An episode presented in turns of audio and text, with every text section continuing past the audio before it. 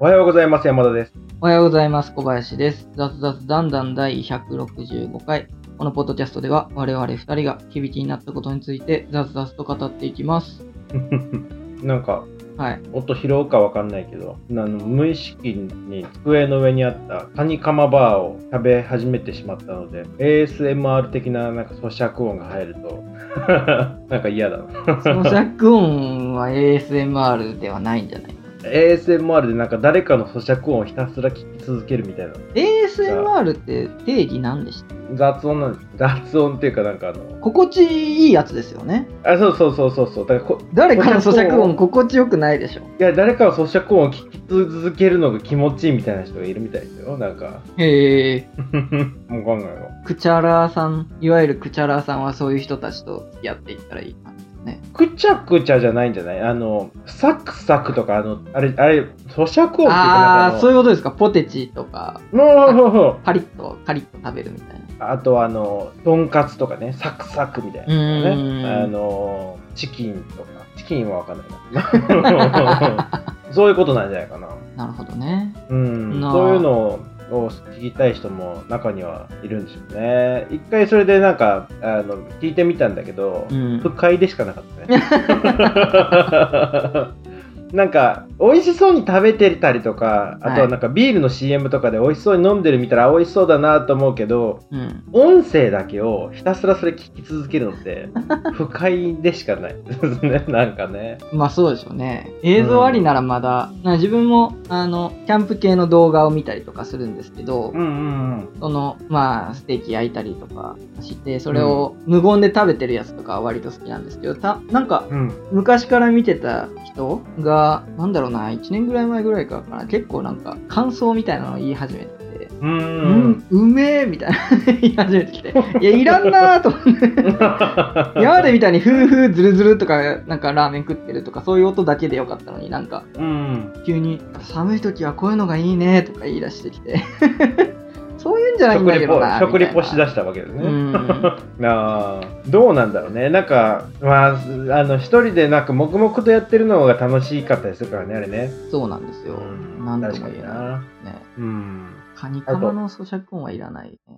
いらないですね。入んないんじゃない入るかな。うん。ちょっとマイクから離れてるから、咀嚼音は入んないけど、こっちなんかもぐもぐしながら喋るの難しい。なあマイクから離れててもあのうん喋、ってる声との音量差次第なんでうんうんこっちで結局あの僕の音量と山田さんの音量を合わせる過程でうん。うんうん。音量を上下させたりとかするので、うんあーじゃあ大きい声でマイクから離れてても山田さんの声が小さくて比較するとあ咀ー嚼音がそんなに小さくないっていう状態でなる例えほどばね山田さんの声を僕の声の方に合わせると咀嚼音が大きくなっちゃうので、マイクから離れて山田さんが声大きめのボリュームで喋ってれば大丈夫って感じですかねう。ん、報告う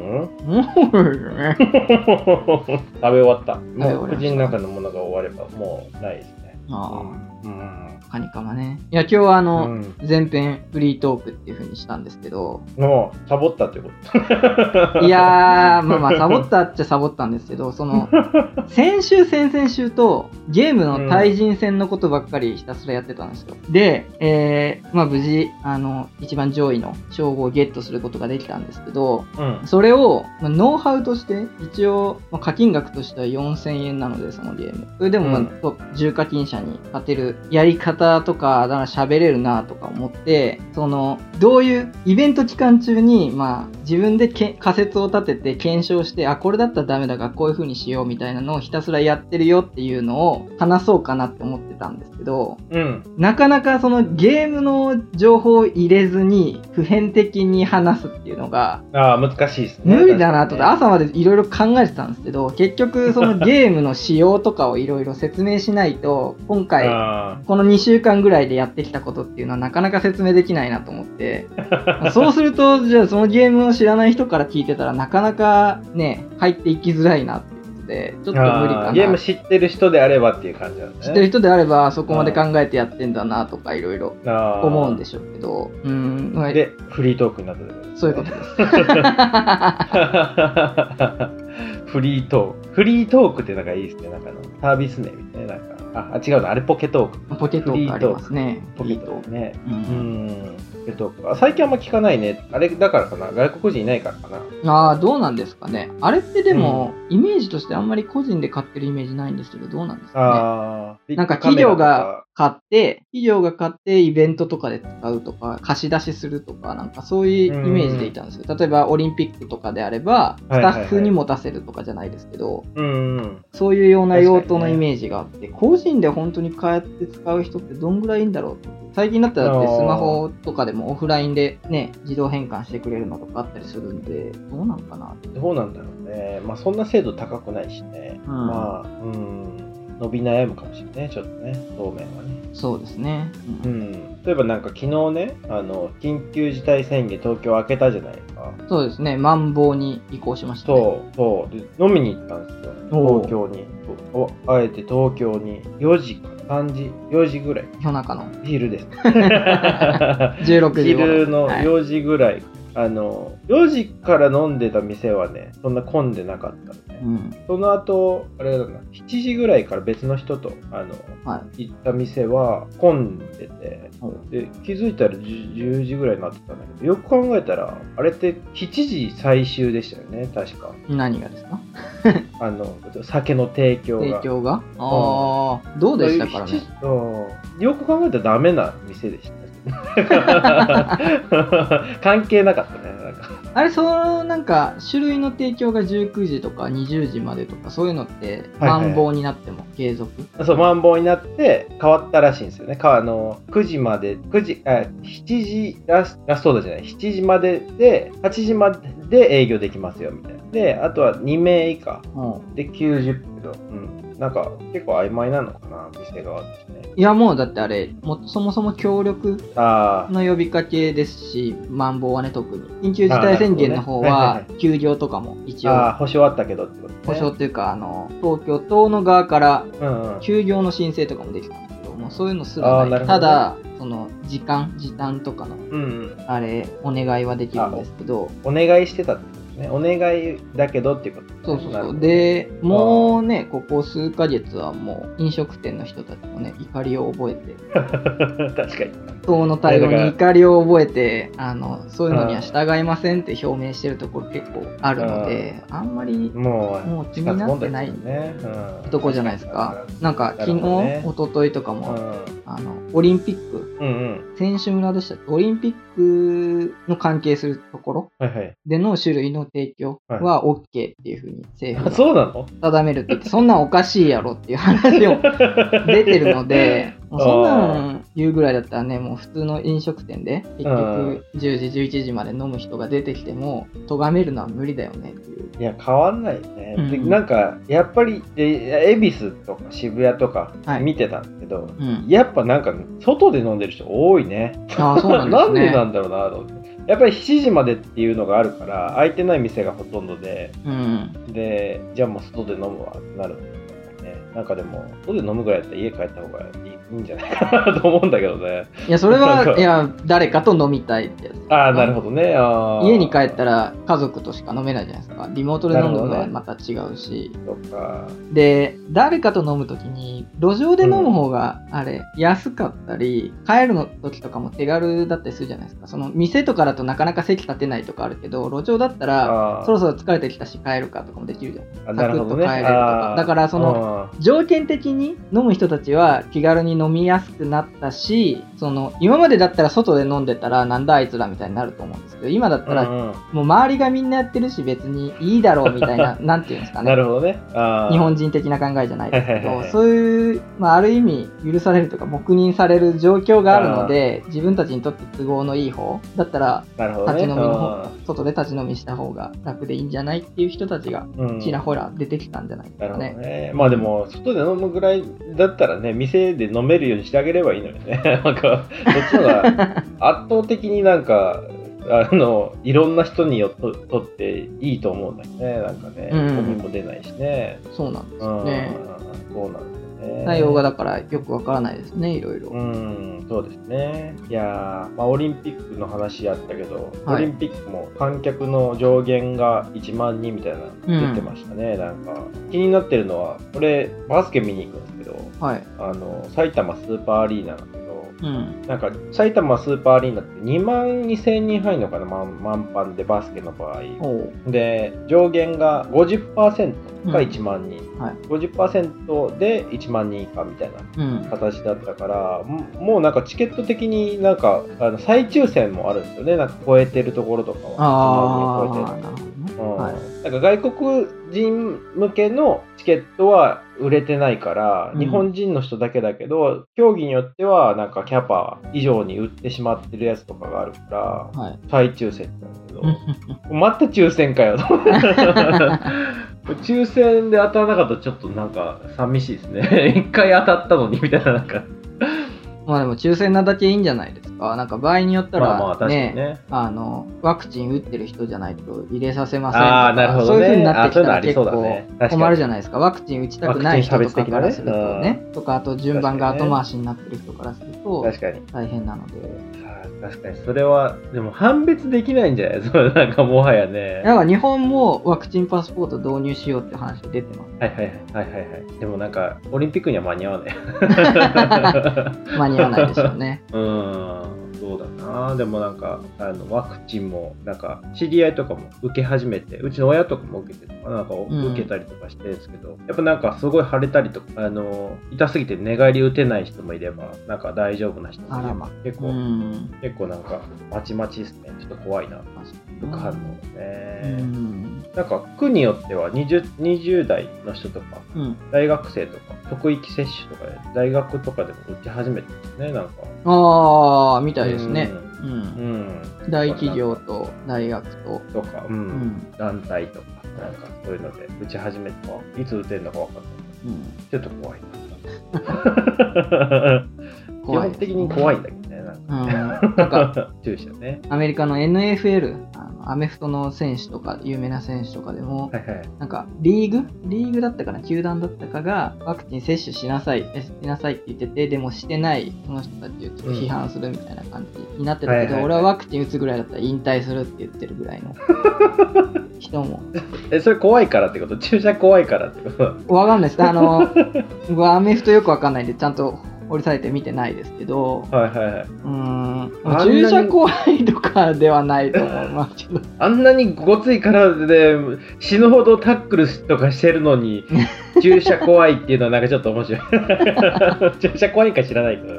ど。普通にワクチンの方が怖いんじゃないで すか。怖いとうんか、あとは普通あーなるほどねに、なんだろうな、強制されるのが嫌だとか、そういうのがああー、あそういるうじのゃあないるかもしれないね。うんですか。うん獣医師じゃないんかスポーツスポーツ選手だとあのパフォーマンスに影響があるみたいなのがあるかもしれないね。なんかコンディションとかうんそうですよね。だから、が。ん。ちょっとわかんないですけど、あの、ワクチンでも、なんか、ファイザー社ワクチンとかなんかいろいろあるじゃないですか。ありますね。そのワクチンの種類によって、ドーピングじゃないですけど、パワ身体能力が向上するやつが、 い一社だけ、なんかね、ファイザーの打ってる選手だけなんかパフォーマンスがいいとか、もしそういうのになってきたらややこしいじゃない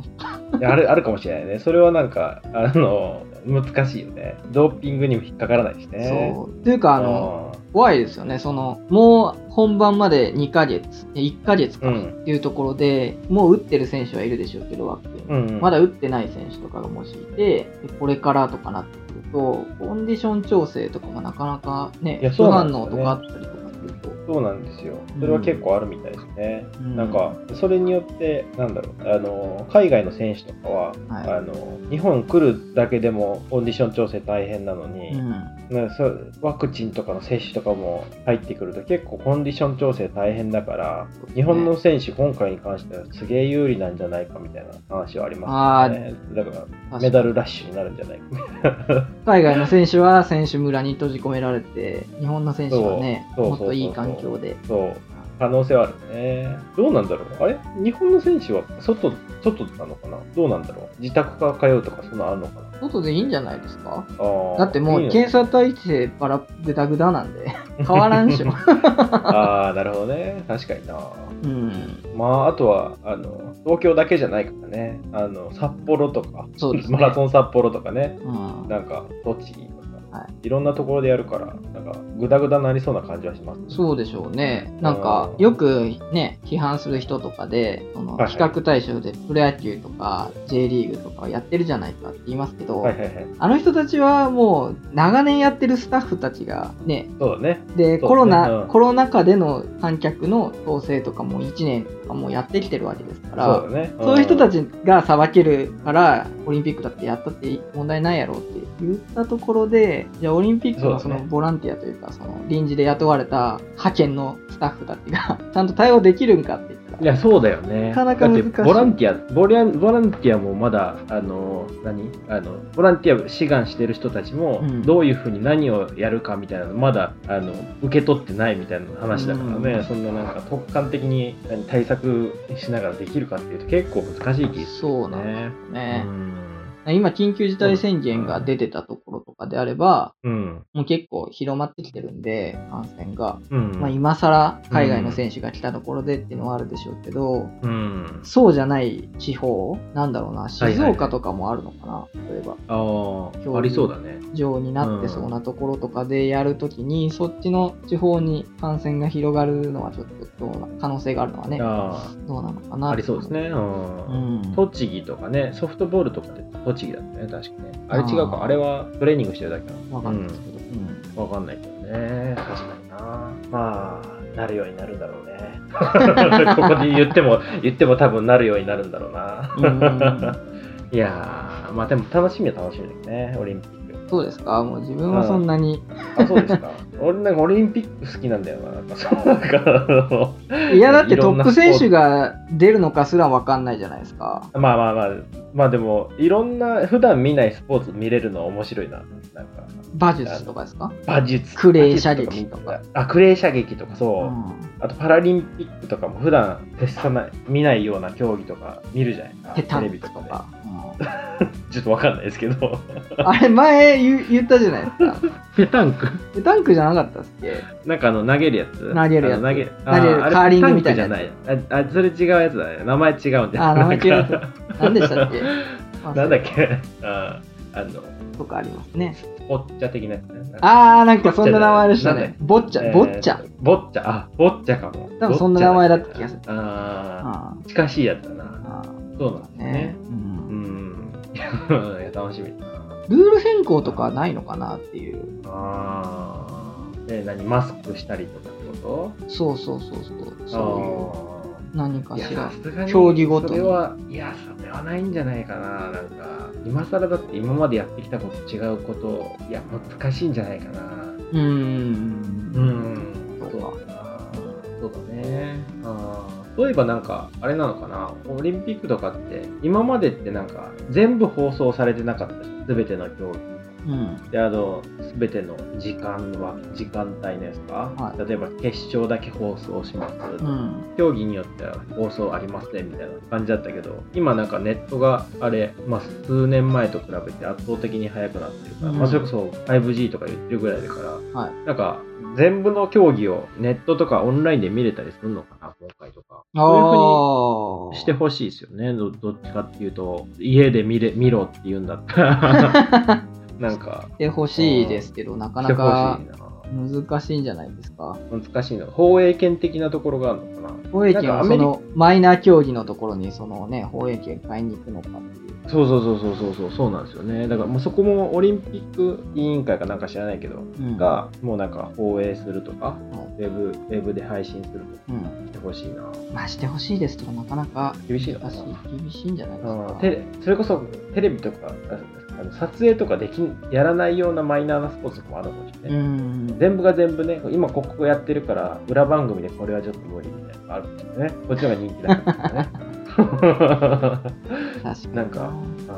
みたいな。なんか最近どうですか？なんか面白いことありました。面白いことですか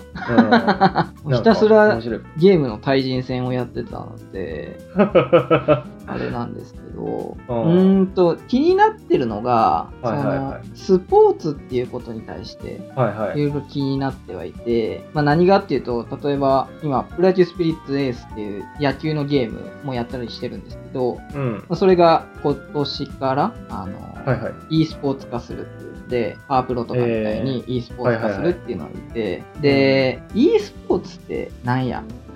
確かに今の話を聞くとあの普通のゲームと e スポーツの境が分かんないあの、e スポーツは実際にもう大会とかで、レギュレーションをつけてやるっていうのが、まあ e スポーツね。なるほどねうん、簡単に言うと。で、賞金が出るとか、っていうのあがー e スポーツスで。ポンサーついてとかっていうねうんヨーロッパとかではまあ盛り上がりを見せたりしてるんですけど、うん、うんあのオリンピックとかまああの物理的なスポーツがあるじゃないですかはいはいはいで物理的なスポーツに比べて e スポーツって使うハードあたハードじゃないソフトソフトも両方なんですけどはい例えばじゃあプロ野球スピリッツっていうゲームはいの e スポーツだとしてでそれがそのなんか毎年バージョン更新されてくんだったらいいですけど、うん何十年それが続くんやとああなるほどねでぷよぷよの e スポーツがあります。はいはいはいそのぷよぷよってじゃあそんな 何年も続いてくんかっていうそういうのがあってあスーポーツってなんやみたいなスポーツってあのわ分かりやすいというかその普遍的な一応ね理念があって例えばサッカーだったら手は使わないじゃないけどはいはいはいはいそういう理念があってそれ以外は割とそのトレンドに合わせて観客のトレンドとかに合わせてじゃああの VAR 導入しようかとかいろいろルールがちょっとずつ変わってはいきますけど、大元のルールは変わってないじゃないですか、でうん e スポーツにおける大元のルールってなんやみたいな考えしてよくわからんくなってあーそれは日本では受け入れられないよなっていう自分 e にスポーツって言っちゃうからなんかよく分かんなくなるんでなんかスポーツっていう名前をつけてるからなんかよく分かんなくなってあの大ゲーム大会とか そっちの方がなんか分かりやすい気がするけどねいやで分かもんないけどえーっと、パワープロだったはかな、いははいはいあの、オリンピックに2020の e スポーツ部門かなんかで採用されてるんです。オリンピックの競技として、e スポーツ競技として。オリンピックそれはオリンピック委員会なのかなんか知らないけどがやってるやつなのなんかその定義してるやつなのやってるやつだったはず。えちょっと待って。ー、 不安になった そう、今年の4月に発表されてるんですけど、はい IOC 史上初となる e スポーツを使ったオリンピックイベントの開催を発表となって、日本の、はいはいえーっとゲームからは、パワフルプロ野球とグランツーリスモがエンエントリーしてるんですけど、うんなんやと。うんいやこれがだから一応そのオリンピックでも e スポーツとして採用していく今回であれば5種はいは目いが採用されてるんですけど、採用されてるってことは一応まあスポーツっていうカテゴリーでやっていくんでしょうね今後、あーなるほどねオリンピックもそれを認めてるし e スポーツの団体もそういこうっていうふうに決めてるから、あまあ、スポーツとしてやっていくんでしょうけどこれは難しいやろっていうのがあのスポーツ自体はリーグとかのその何利権とかはあるかもしれないですけど e スポーツになっちゃうともう完全にハードとソフト持ってる会社がはいはもいはいっとそう利益得ちゃうわけじゃないか、あそうですねうん確かに言うてしまえばうんあー確かにな結果それを使われる認知が高まって使われることによってってことだよねそうそうそうそうそうそううでそのじゃあ今回の大会はパワープロだっただとしたらそれはみんなパワープロをやりたくなるよねっていうその他にもいろいろ野球のゲームはあるけどせっかくじゃあ俺もゲームだったらオリンピック出れるかもしれないって頑張る人はじゃあパワープロで目指していくわけじゃない。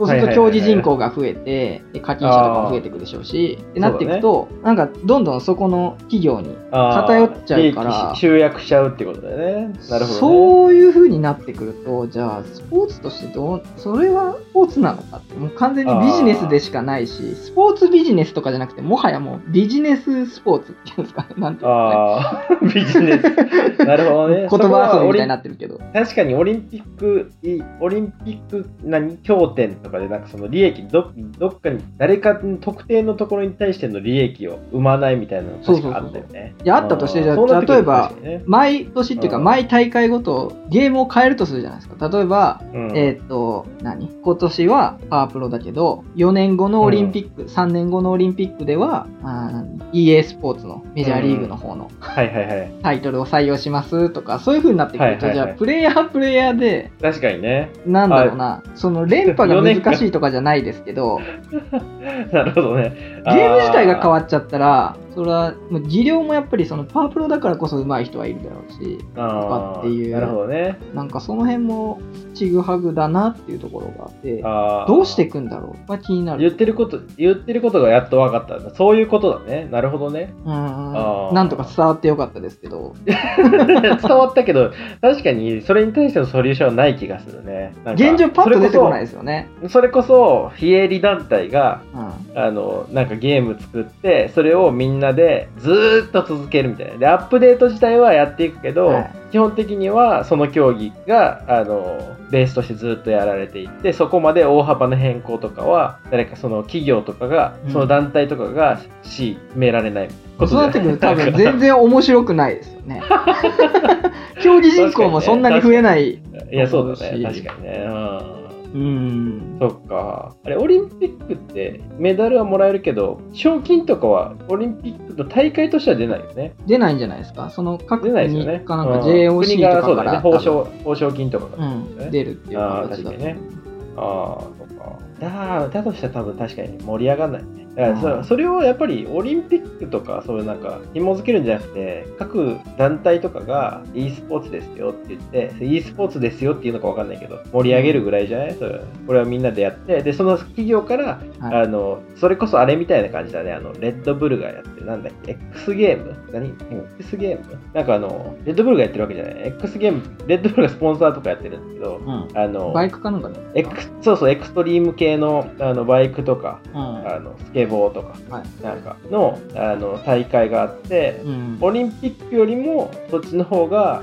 競技によっては盛り上がってうる、んそういう感じになっていくんじゃないかな。ああなるうどんうん、どっかスポンサーが大きいスポンサーがいてでみんなそこの大会で一応目指していくみたいなであーそれはオリンピックとかとも関係なくて、ほどうんうん、その競技を極めたい人がやるでそのパワープロを極めたい人がそこでエントリーしてあ勝つみたいなうんなんじゃないかな今も e スポーツもそんな形にはなってますけど、うんうんなんか一箇所には集約されてないですねまあそれぞれ会大それぞれのゲームで大会があるみたいな感じで、そうだね確かにそうですねなんか日本ではなんかやろうとしてましたけどうん、うん、全然盛り上がらなかったね確かにねななんだろうねなんなんだろうなまあ、もう利権でしかないですね。うん確かにあれはやっぱりあのもらえる額が大きいからスポンサーがちゃんとついてもらえる額が大きいから頑張る人たちがいっぱい集まってきてでみんなそれこそギアとかをうんたろちゃんと揃えてどんどんスペック上げてスペックの戦いとかになっていって、はでめちゃめちゃお金かけてで買ってでそれを倒してみたいなそのなんかお金の殴り合いみたいなのが生まれてるから面白いのかもしれないね盛り上がってるのかもしれないけどね海外とかは。いやでも海外とかでそういう e スポーツとして採用されてるやつはお金の盛り上がりはあの関係ない。基本的あそうなにんだ決まったものうん、を使ってやっていく感じ。決まったゲームってことゲーム、え、ゲーム内課金の話ではない。ゲーム内課金の話ではない。あの、ゲーム内課金の話じゃなくて、あの、何あの、それこそあの、練習用の、何場所をすごい作ったりとか、ああー、そういうのですね。うん、なんかその、何あの、プレイする、ななんかわかんないけど、ゲームのそのササーバーなのか、スペックをどんどん上げていくとか、上げていけば、なんかそのゲームで強くなれるとか、あんのかな。 確かにでもね、そういうのうもあるんですよね。e スポーツになってくると。その普段家でやってるゲームの環境と、じゃあ大会の場所でのゲームの環境ってだいぶ変わると思うんですよ。うん。その画面に表示される描画速度とか違うと思うしはいはいはいはい。でそういいうのが、まあ、普通のスポーツも一緒っちゃ一緒なんですけどうん。はいはいはい。でもやっぱりお金の問題が結構あるじゃないですうかん普通のスポはいはーいツに比べると、あとはあというところも、うんうー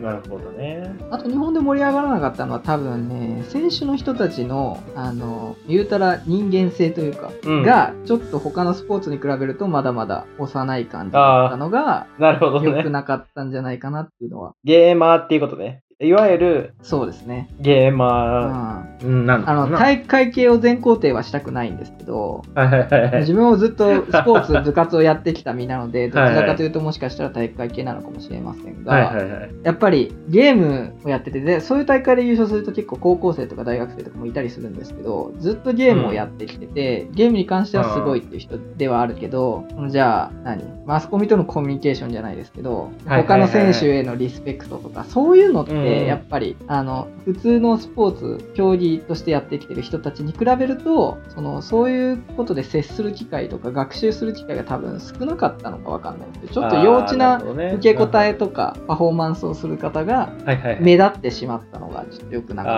ったのかもしれない。あでもなんかそれはあの年月が経つことによって、うんなんか解消されていく部分もあるかもしれないよね。そうです例ねえばなんかあのそれこそなんか比較対象はあれだけど、あの例えばプロ野球とか、うん昔の人たちよりも昔の選手よりも今のトップレベルで活躍してる選手言ってることがすげえちゃんとしてるとかあるじゃないですか。ありますねまあ人によるんですけど。うんうん、でそれなんかそのちゃんとしてる人たちの割合がどんどん増えてる気がするねそれはなんか多分、競技としての成熟度がアップしているからっああ確かにていうのもあるかなと思ってて例えばスノボとか昔なんかすごいなんかチャラチャラしてるって言ったらあれだけど なんかあの何あのスタンスとしてちゃんと答えないみたいなかっこいいみたいなありましたね。うんありましたけど最近の人たち結構ちゃんとインタビューとか答えててなんか真面目に。であの発言とかもすげえしっかりしてるんですよね。はい。それ多分競技として成熟度が上がってきてるから、うん年月が経つこ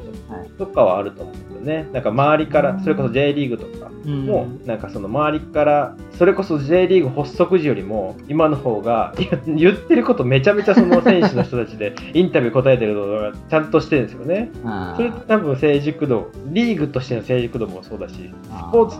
の認知からくる成熟度も多分アップしてると思うんだよね。だからそういうのがやっぱりまだ時間が経ってないからこそ認知が広がってないからこそやっぱりそこの成熟度が上がってないからっていうのは確か原に因かもしれないね。そうですね。難しいのうがんその成熟度を求めちゃうじゃないですか。こっちと見てる側からしてるとその その何、うんそのスポーツ全体の、ね、評価を下げるぐらいだったらちゃんとしてほしいっていうのはあるけど、うんそういうのを求めすぎると、なんかね、大坂なおみ選手じゃないですけど、選手側はいはいはいあのー方の負担にはなってくるんでしょうね。確かにね。うんそのでも競技外のところを求めすぎると、やっぱありまどうあしてもね、そうだね。うんそれで確かにな。精神的にやられるとかいう人も出てくる、ねうん確かにね。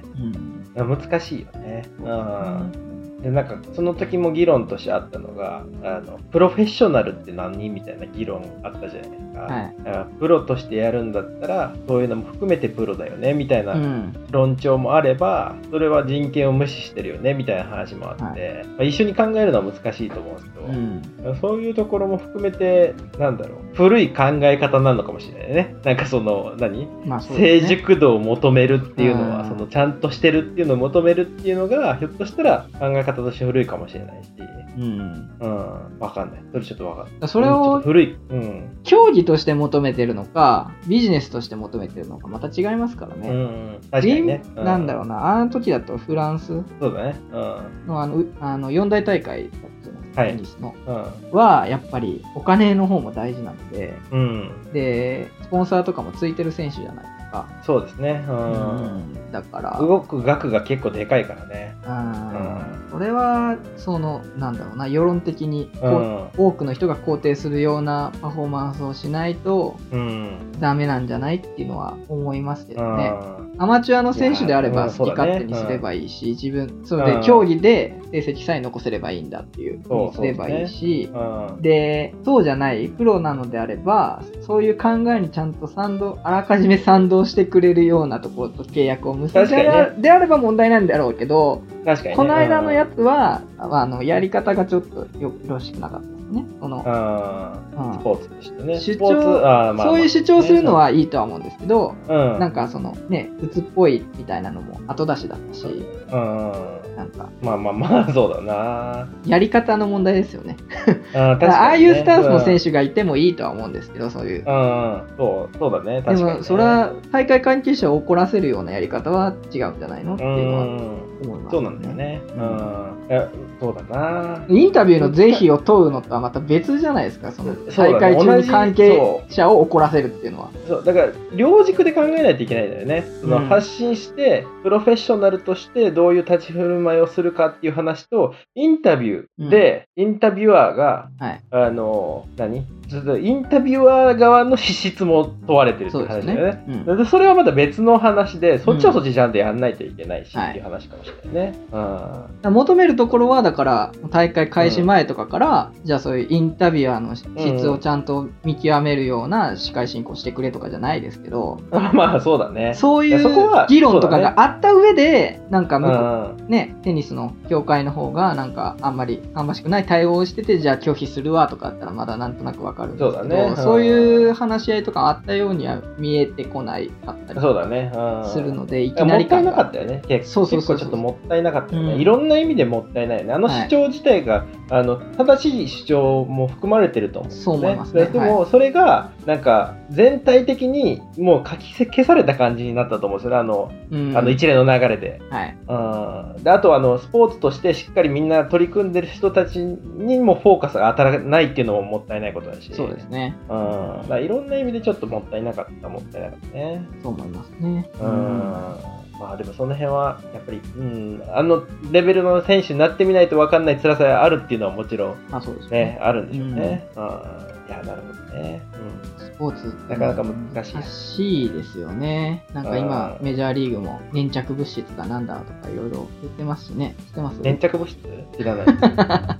何粘着物質あの、ピッチャーが投げるときに、はいはいあ、なんか白い粉が出るパンパンって触ったりするじゃないですか。体操選手とかもよくやってるロジンバックっていうのがあー老人ばっかはいあって、あれ滑り止めなんですけど、はいはい。であれは使っていいよっていうのはルール上定められてはいるんですけど、メジャーリーグで使われてるボールは、あれを使っても、ちょっと滑りやすいらしいんですよね。はい日はいはいはい本のボールとかに比べると。うんでつるつる滑るからうまく引っかからないから、あの、何伸びのあるストレートとか、はいはいはい。変化量の大きい変化球とかが投げれない状態っていうのがもう何年も続いてて、うん、でピッチャー側は対策としてなんだろうな、日焼け止めクリームとかなんか粘 着物質粘着力のあるものとかをいろいろブレンドしたりしてでそれをなんかなんだろうな体のどっかにつけといたりとかしてそれをはいはいはい手につけてボールになじませてあのツルツル感をなくしてちゃんと手に引っかか指に引っかかるよう にして投げてていい成績を収めてたとかなんですけどここはいはい23年ちょっとそれの何ー是非が問われてるの。今まではあの黙認してたんですよ MLB が。はいはいはい。うんまあ確かにそうだよな、しょうがないよなって言って。で、それ で、うんあの、ピッチャーとバッターの、その、何、えっ、と、打てる割合、抑える割合みたいなのも、まはいあはいはいこんなもんだろうっていう感じだったんですけど、今年はいははいなんかなかなかもうピッチャーが強すぎたりとか、はいはいはい今年とか去年とかかな、ピッチャーが強すぎたりっていうのがなんでかっていうと、その粘着物質、何を使うかと か、どう配合するかみたいなのが結構やっぱりノウハウが蓄積されていって、明らかはいはいにはい、あの、かいボールの回転数とかが上がりまくっちゃってて、それあーは取り締まらないといけないよねっていう風になってなるほどね。今まで黙認してたけど ダメだよって言ってで今日のゲームまさに今日のゲームからあの審判がピッチャーの球を何回だったかな 1, 1試合で8から10回とかだったかなチェックしなきゃいけないみたいな、でえー試合進行に支障がないようにイニングが変わるタイミングとかに今使ってたボール見せろみたいな感じじゃないですけど、えチェックしなきゃいけないみたいになってー、はいはいはい。そう、なんか、技術とはまた別のところで戦ってる、それってスポーツなのかどうな のかみたいな。取り締まった方がいいじゃんって僕は思うんですけど、でうもん、ピッチャーとかからしたら、現実それをしないとこんなボールじゃやってられないみたいな、なんか上原選手とかあー結構め、ね、今まで黙認してたのはなんやとかいろいろ言ってたりするんですけど、はいはいはい。 でも確かにね、でも、そそれはフェア、そのなんか、フェアっていう、それこそあの、あれと一緒だよね、昔あの、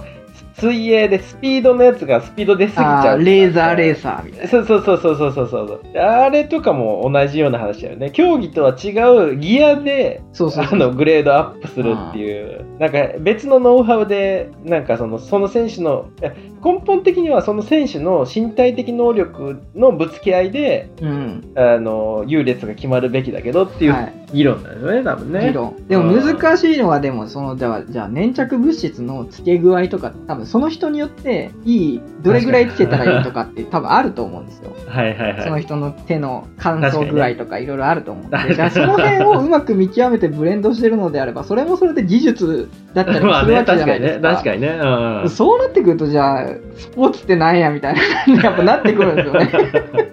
どこまでをスポーツとして取り扱うのかみたいな。昔なんかあの、乾燥、そのツルツルが原因なのか知らないけど、はい試合中もう手ベロベロ舐めてる選手 がいてメジャーリーガーで汚ねえなと思ってたけ どそういうことなのかもしれないねそれでなんかねああなるほどね、あれと一緒だよねレジのところのあの あの袋が開かないからっていうのでおじいちゃんたちがそのつけるのがそうペロ置いっててやあるるのと一緒だよそねそうそうね あなるほどね確かにそう考えるとまあその辺も含めて戦いって見るのも一つ面白いかもしれないね 面白いですわかんないけど、議論としては、それは、え本質的にはやっぱりね、あの、肉体と肉体のうんまあそうでしょうね。戦いでああった方が面白いじゃ面白いけどね。ううんん、。スポーツよくわかんないな。なんか、あちょっとなくなりますよ、最後。昨日なんかのニュースで見たんですけど、イヤースポーツとかいうのがなんか、どっかが なんか、